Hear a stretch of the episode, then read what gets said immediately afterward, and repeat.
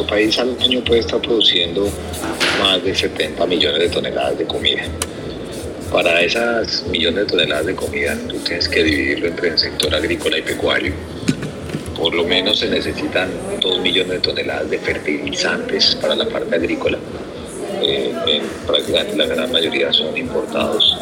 Y para el sector pecuario, específicamente para la producción de cerdo, de pollo, de huevo, de tilapia y también para algo de ganadería leche. Tú tienes que importar, eh, son 5 millones de toneladas de maíz amarillo, y aproximadamente 2 millones de toneladas de frijol y torta de soya, que eso es lo que se convierte en los insumos principales del alimento para los animales. A eso súmale 1.900.000 toneladas de trigo y 400.000, 500.000 toneladas de cebada. Entonces, digamos, como lo grueso de importaciones, también vienen importaciones de cerdo de Estados Unidos, viene algo de arroz, eh, obviamente de otros productos, algunas frutas, pero en particular los insumos, que son fertilizantes, maíz amarillo, frijol, soya y torta de soya, pues son los que, los que están, eh, los que están o los que se han visto afectados por la situación que yo te comento. Para darte un caso, el, el, costo de la hectárea de arroz el año pasado subió 40% de sembrar la hectárea de arroz. Sí.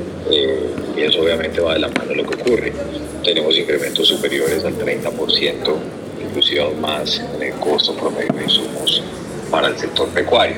Entonces ahí es donde se evidencia la situación que es compleja para los productores, eh, que no solamente fue en el 2022, y recuerdo que en el 2021 tuvimos los bloqueos, solo la inflación de mayo del 2021 fue de 5% la inflación de alimentos y también se produjo la crisis de las cadenas de suministro a nivel global. Entonces venimos de tres añitos, pandemia, 2021 complejo en Colombia, 2022 con la invasión de Rusia a Ucrania, y por eso es que muchas de las variables todavía nos siguen afectando.